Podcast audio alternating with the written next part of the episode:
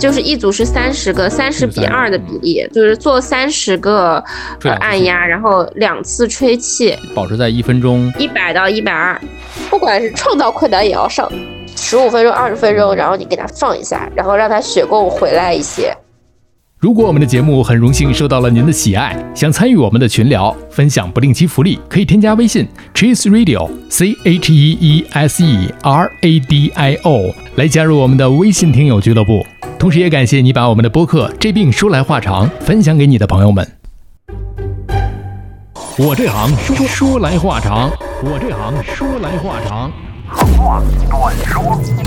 你哪儿不舒服别慌张，毕竟人吃五谷杂粮。你哪儿不舒服别紧张，来听医生怎么讲。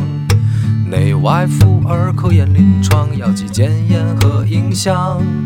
没事儿就别胡思乱想，人生还有下半场。这病说来话长，但是也好讲。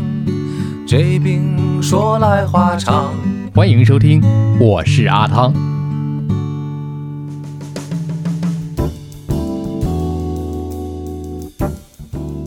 这病说来话长，我们这一期仍然请到的是蒙医生。Hello，蒙医生。Hello，阿汤哥，哎，这是我们的第一二三四五六七，呃，咱俩在录制的时候，这一天这个发生了一个非常好玩的一件事儿，就是我们有幸被某平台啊推荐到了首页头条的位置，现在已经增长到了增长了两千多个。这个订阅啊，当然在另外一个平台，说名字也无所谓了，反正都是好多平台嘛。就小宇宙上面推到首页了，网易云音乐，咱们上之前那一期已经超过十万加的这个收听率了。哎，我觉得，真的是好棒！哎，就是我，我得感谢我的这些优秀的嘉宾啊，这些优秀的大夫们。正因为你们优秀，所以才给我们带来这么多优质的内容，让大家又收益匪浅，然后又大家不要走入坑里，让大家呃就是健健康康的，是吧？咱们录制的时候是一月初，可以讲初和中旬的这么一个阶段吧。刚到中旬，所以呢，嗯离着春节，我觉得发布的时候应该是在一月中旬吧。到春节了，开始有的请年假了，啊，有的返乡了，有的三五好友聚在一块玩了。这个春节啊，有一个特点，它在冬天，这是虽然是一句废话，但是呢，它是非常有用的。寒假是吧？它都在冬天，冬天又我们来讲了，就是冬天的玩耍起来之后呢，就是容易造成一些个。伤病困扰，因为之前呢，就咱俩第一次约那个录这个运动损伤的时候，还正值世界杯期间，是吧？咱俩就嗯轮番在各自单位里，就是最后一个阳的啊，最守到了最后一刻，结果那个我阳了，你阳了，然后阳来阳去就拖到了现在，世界杯已经踢完了。体育运动这项呢，就是咱们可以换另外一个。我觉得特别火的，最近这几年都特别火的，就是滑雪，冬天滑雪。滑雪这个运动损伤，对于你们科来讲，就是损伤、创伤这个事儿，真的是太常见了。还有一些车祸，先来讲一讲，王医生，你平时在急诊的时候都会遇见哪些常见的你们的这些个运动损伤这些患者都有哪些？好像比较多的就是那个踝关节的骨折，嗯。然后就是一个半月板的损伤，就是打篮球的这种，就是那个膝关节、膝关节和踝关节的比较比较多，就是关节上面是这个。然后呢，就是有一些就是健身相关的，有把腰扭到的，那个腰间盘突出的，然后是练哑铃了，有把这个手指给砸骨折的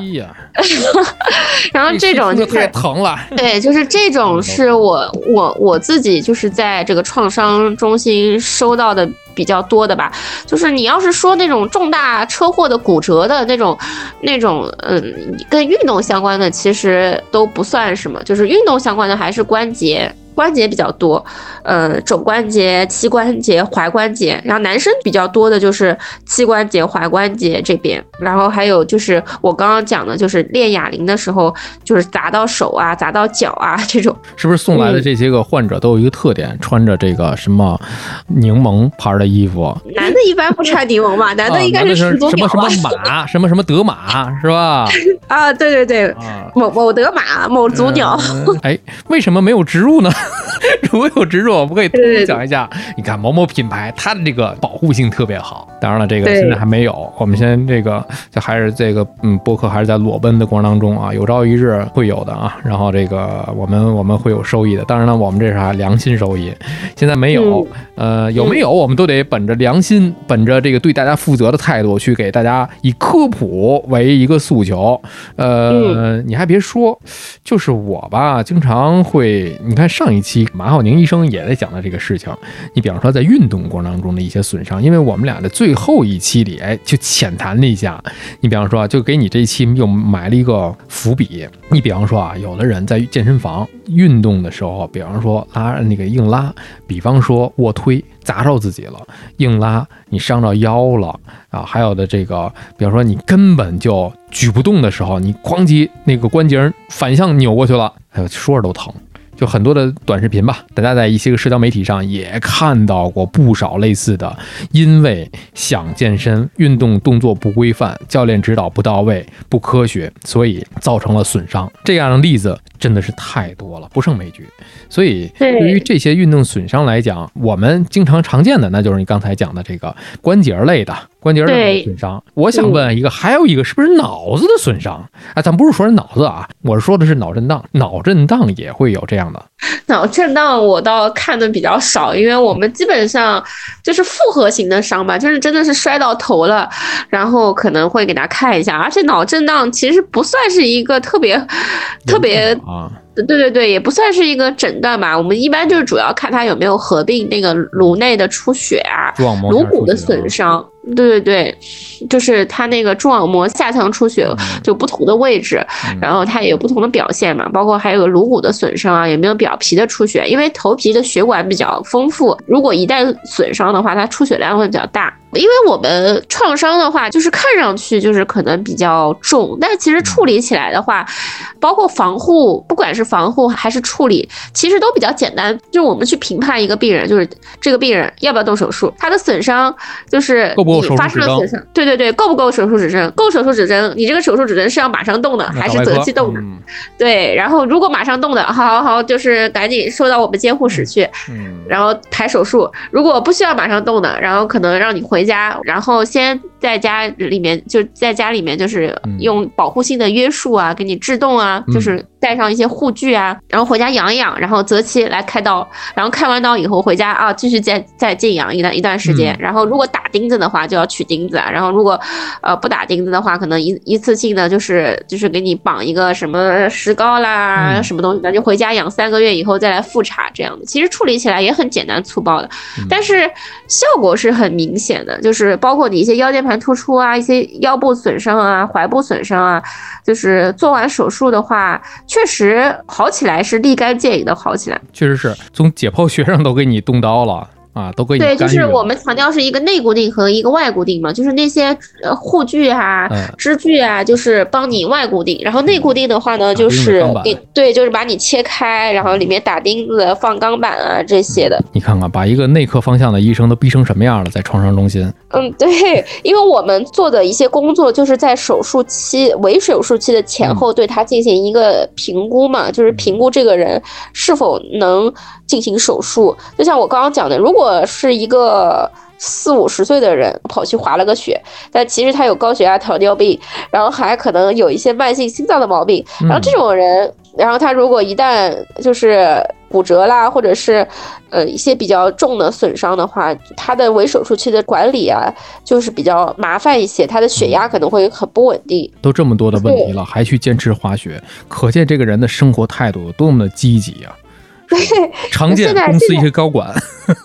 对，就是这嗯些公司高管，就是平时没什么困难，但是一到这种运动啊、爬山啊、滑雪啊，他们就是 不管是创造困难也要上。所以这个就我们都觉得，对对对，都不适合去做这些高难度运动了。对，咱们把这一些个除了有一些呃强社交场合，比方说商务场合啊什么之类的，刨除在外啊，大家对自己的身体要心中有数，是吧？你比方说啊，就说这个滑雪，咱们一开始说的，在冬季的运动里面。就夏天，咱们去年最流行的是什么？就是飞盘嘛，就是嗯这个幺七橄榄球，是吧？就这这一系列的。那冬季呢？你看现在我的朋友圈里面就好多人都已经到了各种啊场地去进行滑雪了。常见的，而且他们经常会打个幺二零，就是归宿了嘛，就是北京这边就是北医三院了啊。这个嗯估计在上海就是你们院了吧？就是对这这种冬季里常见的。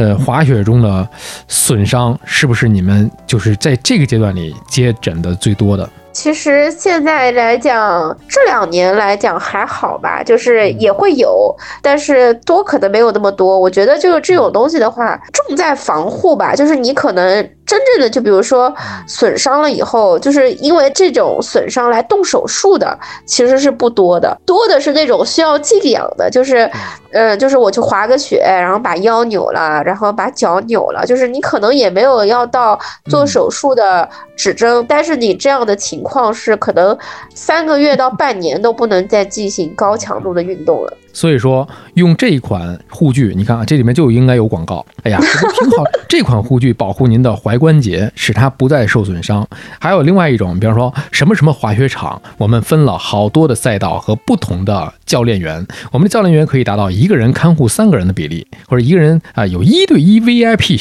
这 价格适中我学我学滑雪的时候，当时就是一对一 VIP 的，但是我还是摔了个狗吃屎。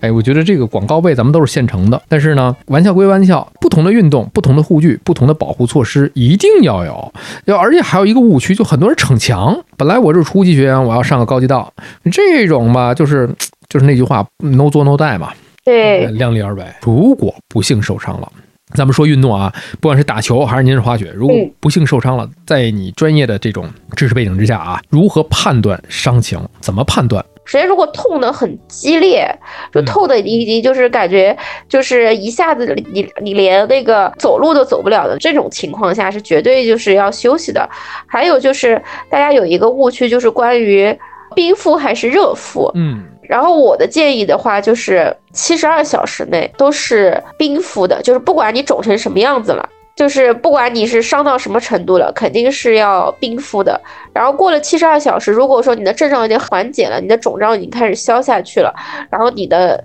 腿也没有那么疼了，然后你可以就是开始进行一些就是就是用热毛巾，也不要太热啊，就是那种大概呃四五十度、五六十度的那种嗯热毛巾，可以进行一个热伤了就，就另外一个病了。对，但是你冰敷的话，其实也很有讲究的，就是你怎么样去冰敷。我刚刚在讲物理降温的时候，其实讲到一点，就是怎么样去降温。冰敷并不是所有的，就是用一个啪啪啪，你弄一个冰块上去，直接给它敷了，嗯就是有用的，并不是这样的，是样就是嗯，还是会建议大家就是用一个，因为关节这个地方是损伤最多的，最容易肿胀的，因为它有腔隙，它你的那个滑膜就是受损了以后，它很容易有积液产生，所以它最容易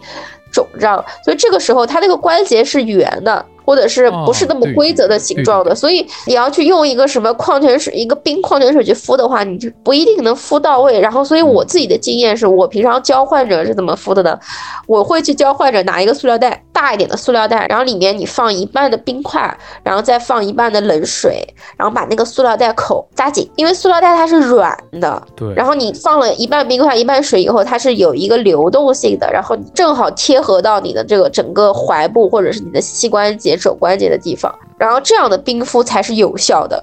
对，大家如果看过这个蜡笔小新的话啊，这个蜡笔小新发烧了之后，他用的那个就是一个袋子，他那个好像也不知道什么材质吧，里边装了一些东西，然后系紧了扎口，然后敷在脑袋上。因为这个例子大家一说就特别的形象。你看啊，在疫情初期的时候，都说这个楼之间、单元楼之间会有什么气溶胶啊传播呀，要堵住自己的上下水啊啊下水上水你堵住喝什么呀？买的那个就是地上那个垫儿还没有到的时候，我用什么？就是那个保鲜袋装上水，然后扎好那个扎口，你放到那个地漏的那个地方去，它就完美的贴合。因为这个东西它是可以就是又薄，然后水呢又可以组成各种形状，这个是比较完美的去敷上您的伤口。也不叫伤口，就是您您肿胀的位置，伤口那种对对对，肿胀的位。的位置，肿胀的部位，对对对，伤口那封这个是不管用的。哎，这是一点，因为是水和冰在一起，大家都知道这个啊、常识就是基本上零度。如果是特别冷的话，有可能真的是会造成其他的一些个伤害，呃纯冰或者怎么样的，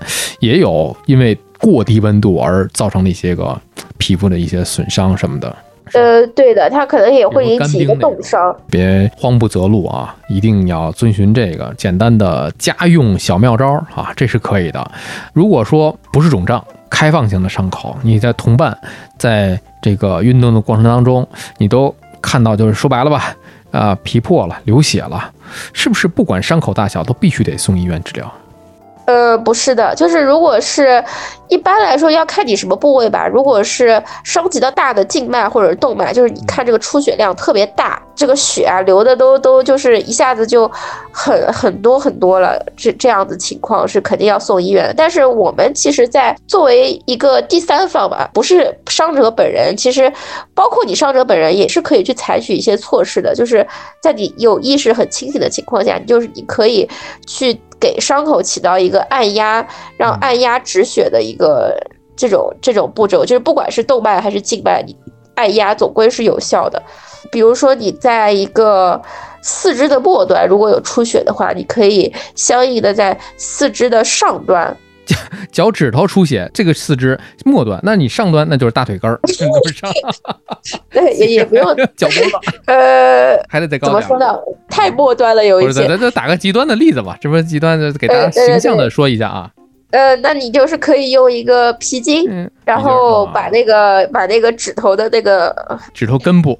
指根部对稍微给它扎一扎，但是你不能一直扎着，对你不能一直扎着哦，对对对因为你一直扎着的话，就是对就会坏死了，它没有血供了就会坏死嗯。这真不是玩笑。对对对，不是玩笑。然后你最好就是隔个十五分钟、二十分钟，嗯然后你给它放一下，然后让它血供回来一些，嗯然后再去结扎止血。然后嗯包括你的手臂，比如说手腕这里的有就是有骨折的话，有流血的话，然后你可以稍稍往上，就是向心端五公分左右的地方吧，五到十公分往上，嗯对对对，就是往往往往靠近心脏这个位置，嗯。这个方向，你可以五到十公分的地方，然后你可以给它按压一下，嗯。然后就是包扎一下，呃，用来止血。如果实在是，呃，就是你觉得就是把握不准什么是向心端，什么是什么什么是结扎止血的这个范围长度，然后你干脆就直接在那个患处按压就可以了。其实这个向心端，大家就是往心脏以心脏为中心嘛，大家去发散的话，假如说四肢有发散，那就是越远端，那就是远心端，是吧？对，如果是往心脏的地方捋，那那就是向心端，那往这回捋嘛，就朝着心脏的方向走就好了。这样呢是一个止血的一种方式，而且大家经常在一些个医疗的影视剧当中也会看到，大家先摁着，真的是到了这个抢救室，你还是摁着，一突然一抬之后，血真的大动脉蹭呲出来，那跟喷泉一样，这个会大出血，确实是谁都不愿意遇见这样的一个伤口，况且有的人还晕血，这种情况真的是太，就是工地啊、车祸啊这种。嗯，对，这种也有，就是我们一般就是先给它上容量嘛，一边止血，然后一边上容量。就是上容量，就是给它进行一个大剂量的补液。比如说血管真的是破裂的话，嗯最根本的方法是做手术，就是你送到医院以后，然后你要进行，对对。对对对，你要去给他做大血管的缝合的手术，这其实是最有用的。按压这些都不能起到特别好的作用，只能说我现在把这个血管我用按的方式给它压住了。对，但是包括你你的血容量，其实你血容量还是在相对来说是减少的。我们一方面是按压止血，一方面是给它容量负荷给它上上，保证它心脏的心脏的这个泵血呀、嗯这些功能啊，还有一些重要器官的血流量的的供应不受影响。其实这里边咱们聊的更多的就是像院前管理了，在到达医院之前，你作为亲朋好友受了伤了，你作为他的这个同伴，你怎么样去处理？对你只能做的就是一个，如果针对于出血来讲的话，其实我们能做的只是一个加加压的一个包扎。嗯其实我们能做的做的其实很少的，只是只是简单的一个加压包扎，还有你可以适当的把他那个受伤的地方抬高一点，然后让他的回心血量。可以让他造成一个人工的这个回心血量的一个增加。止血，这保证他能够，呃，有生命体征到医院，再交给专业的医生去进行一个抢救啊。对对对对那是医生的事情了。啊。对，包括按压，我刚刚也说了，就是按压，就是我也很担心的一点，就是说我在跟大家讲，我可能讲的不并不是就是因为通过广播嘛，就大家可能理解的并不是特别形象具体，所以就是我建议的话，就不是特别学没有特别学过急救的，嗯你就只对着伤口加压就可以了，嗯就是你也不要学习什么向心啊、什么远心啊这样的，嗯因为他把握不准那个尺度，他有可能。他给你加压了以后，他把整个患肢的这个血供都给它断掉了，对对对对对然后他这个腿就废了。对，就有可能真的是不开玩笑，还是刚才那句话，有可能会造成一个整个的一个坏死，那就可能后面面对的是不光是血管的缝合，那是截肢的问题了。这个不开玩笑，大家做好了这个你在旁观的时候去搭救同伴的这样一个急救就好了。所以有很多的网上的呃一些个小科普也说到了有 A B C 法则，你 A B C 现在已经不叫 A B C 了，现在把 C 提到前面来了。哦以前我们讲的是要首先要开放气道，现在我们更强调的是一个循环。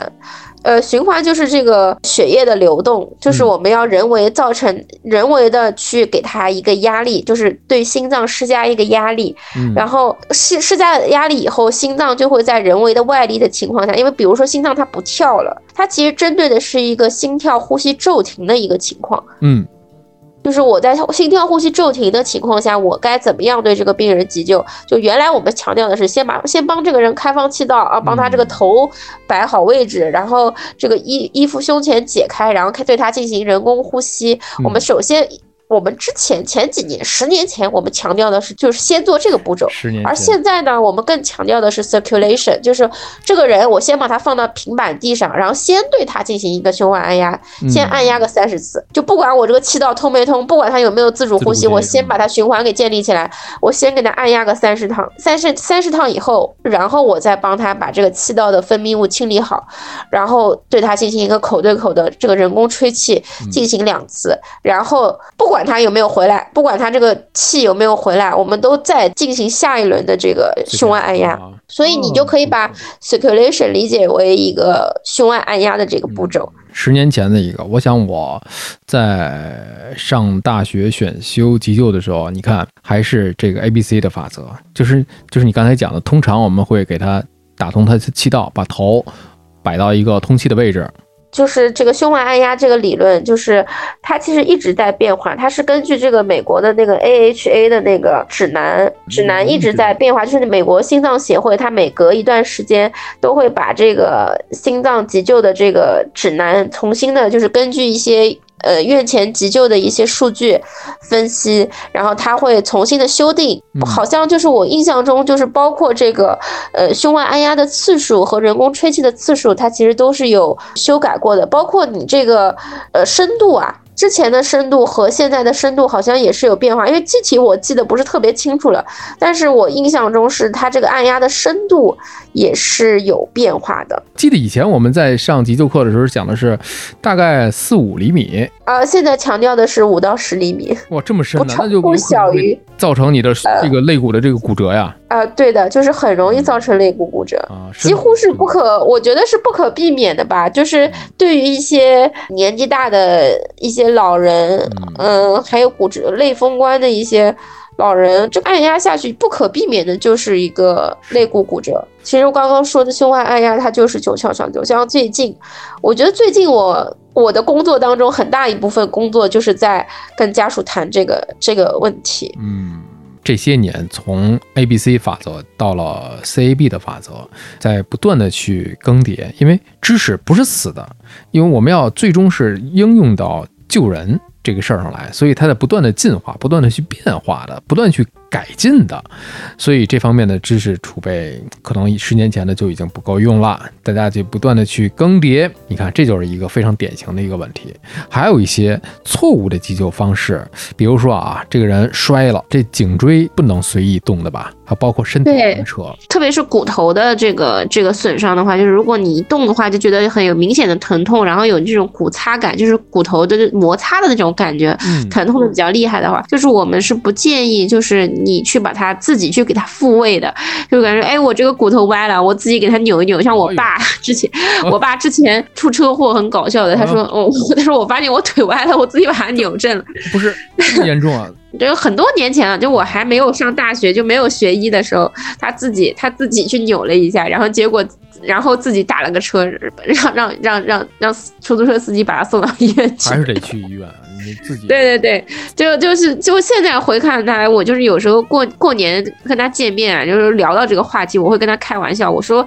我说我如果就是那个时候我就学医的话，你要跟我讲这个，我肯定把你骂死了。啊，自己把腿也掰正了啊。对对对，就自己把腿给掰正了，就很好笑。这因为你把它掰正的过程中，你有可能会损伤到一些肌肉和血管。嗯，所以首先就是你千万不要自己去弄它，你就如果它流血了，你就把它那个流血的地方按压住，然后拿干净的毛巾覆盖住，然后你能找到一些周围的一些可以固定的东西，你就把这个腿扎起来也可以。就是你比如说，你可以找到一个硬的木棍啊，有一个木棍啊，或者是你的那。那个什么车子上的一些什么架子啊，什么东西的，你就可以把你的腿对和你的这个东西固定好，就保证你的腿不会乱。就比如说我在送你运送你的过程中，你的腿不会乱乱动。嗯，因为你本身都已经骨头已经断了，然后你的腿在乱动的话，它又可能就会把血管给扎破了。是的，是的，所以可以 Q 到我们这病说来话长这播客，大家可以听一听第二期，就是影像科的那个朋友讲的，有一些患者的体内异物，有的就是慌不择路，比方说一些个成人的仿生用品、仿生玩具，你你无法自拔的时候，总觉得自己越拔你去它是越深的，因为身体是非常奥妙啊，就是真的是有的时候无法自拔却越陷越深，身体就是不是说你你它歪了或者怎么样了，你你想给它手动给它扭正过来。那它不是橡皮泥啊，嗯，对吧？就是大家一定要对还科，我觉得这个医学啊，它是一门又是科学又是术，所以大家我觉得首先还是一个敬畏心，对这个科学啊，对这门学问的一个敬畏心，它不是那么简单。所以我们在面临的一些个看似简单的问题，它实则它可不简单。呃，还有一个问题就是呃扭伤。扭伤的急救是不是有一个 Please 法则？我们倒没有太强调 Please 法则，就是因为扭伤的话，就是你说的负适当负重，倒是就是关于那个 Optimal Loading 那个，就是倒是没有特别。特别去强调要适当负重，但是，呃，包括嗯那个 protect，还有 ice，还有加压包加 compression，还有抬高换肢，这个刚才讲到过这个。对对对，这几点其实是如果说能做到，有一定常识可以做到的话，就是尽量是都给它做全了，就是。那肯定是更好，就像我刚刚讲的，如果你加压包扎，包括一些那个近心端的一个结扎止血，你不会做，那你就做到加压包扎这一步就可以了。还有冰敷，就是也像我刚刚强调的，就是第一时间肯定是冰敷。但是你要科学的去冰敷，你不能拿个冰块就往上一敷，那就不对了。对，就是可以拿一个塑料袋啊，怎么在你能做对的基础上你去做。但是你要是对这一步没把握，你就不要去做了。确实是，包括 optimal loading，就是它这个适当负重的这个，也是得充分的保护您的这个关节的前提之下。对，这个还是最好是有医生或者是康复治疗师来给您指导之下，适当注意到的就是适当这两个关键词。啊，这个关键词是适当，适当负重先行，这是有利于它的恢复。当然，这个一一定要在专业的指导之下。那蒙医生讲得很清楚，您会哪个，按照步骤您就做哪个，拿不准的，您做了有可能方向都错了。嗯，所以就是这边强调的话，就是像这种急救扭伤，特别是你冬季的去滑雪，夏天去玩飞盘，就你在玩这些。比较容易受伤的这些运动之前，就是最好的话，就是第一个要有一个，就是有一个保护意识，就是你要保护自己的关节。对，你如果腰不好，你就带个腰托；如果你膝盖不好，你就你就带个护膝、带个护踝，都是可以的。就是你可以做到的保护自己的事情。然后呢，就是要做好热身。夏天的话呢，你热，反正热个十分钟是一个基础量啊。冬天的话，我觉得就是你可以稍微的基础量往上涨一涨，十五分钟到二十分钟的热身活动，就是你要运动哪里，你就把哪里的这个关节活动开，然后你再去呃运动是比较好的。然后就是。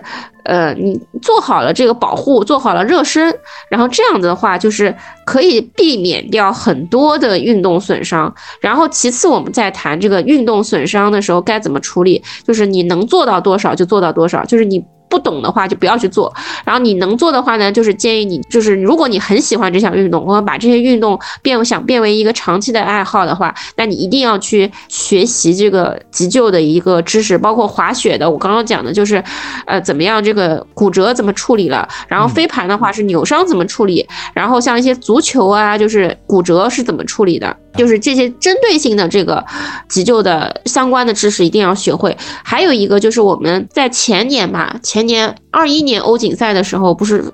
那个埃里克森就突发心脏骤停嘛？哎呦，一看就是球迷啊！然后我当时就是跟一个电视台的主持人，就是呃做过一期这个节目啊，就当时也是聊了一下这个话题，就是呃就是心跳骤停就这种内容，就是在很多种运动中都会出现，因为。运动的时候，如果高强度的运动，它对心脏的负荷很大，所以如果说你也不知道什么时候它就会发生一个心脏这样的情况是有的，有这种概率的，但是就是可能会有百分之，哪怕就是百分之零点零一的概率，就是说，那就是对我们也会建议，就是说你不管是从事哪一种运动，你都要去学。学一下这个院前急救，这个心肺复苏这个技能，就是现在包括现在很多有一些商业的课程也会说，针对一些普通人，他也会去采取一些这个心跳复苏的这个培训。你看地铁站的那些这个乘务员，嗯。就是那个地勤，基本上都会有，都会要求培训，就这个是一个必要的，因为现在这种情况是很难去避免，而且他猝死的这个阶段是很快的，人说没就没，而且有一个对，就是可能就在那个一两分钟、两三分钟这个阶段，所以你如果会了，你可能就是一条人命救回来。就像埃里克森，他就是一个很成功的心肺复苏的一个典范，非常非常成功，而且就整个这个流程做得非常好，就是他完全就是。一个教科书式的，就可以被载入这个运动急救的一个书里面的一个例子。教科书式的一顿操作啊！对对对，非这说明这就说明他们国外对于这个运动的这个培训啊，就是相关的保护的培训，这个是很完善的，所有人的反应都很快。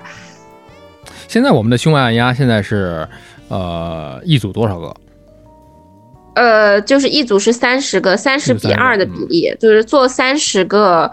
按压，然后两次吹气，保持在一分钟一百到一百二，就是你相当于一秒钟要做两个，要按两次，就是要求你这个力气很大，所以如果你没有经过正规的培训的话，就是你的那个按压的呃，包括你的这个用力啊，所以我觉得这个去普及或者是还是很有必要的。还真是，哪天我们搞一个这个听友的一个沙龙的时候，我们可以给大家去线下用模型给大家讲解讲解。对，像我们自己急救科的医生，是因为我们会，我们是我们日常是会有一个模型的考核的，就是我们在读书，包括在规培的时候，我们对这个病人会会在模拟人身上做这些东西，每隔一个一两个月，我们都会就定期考核，所以我们对这套东西是非常熟练的。有一些医院，据我所知，它会有一些个社会性的培训，大家可以去。参与一下，我觉得对于别说路人了，对于家人而言，我觉得他都是能够救命的。别说有用了，他真的是能救命的。所以你看，如何避免有很多的问题还是会发生。你看我平时在跑步的时候，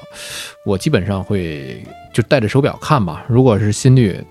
当然，到了一百一百五左右的时候，我可能就会给自己降速。有那种天天跑步的那种同学告诉我，你这个也没有关系，其实你能跑到一百六心率也可以。但是我自己，这不是防范意识嘛？就是还干嘛要去玩了命的？没有必要，没必要的，没必要的。我们提倡的是全民的这种急救的意识，在幺二零来之前，在医生来之前，在送到医院的抢救室之前，你应该做哪些呢？我们应该做的就是如上那些？嗯，所以大家呢，我们播客还是那句话，仅供大家的参考，一切的数据，你的临床表现的指征用药，以你的临床医生为准。我们只是提供一个啊简单的科普。嗯，好，今天我们感谢蒙医生啊，再次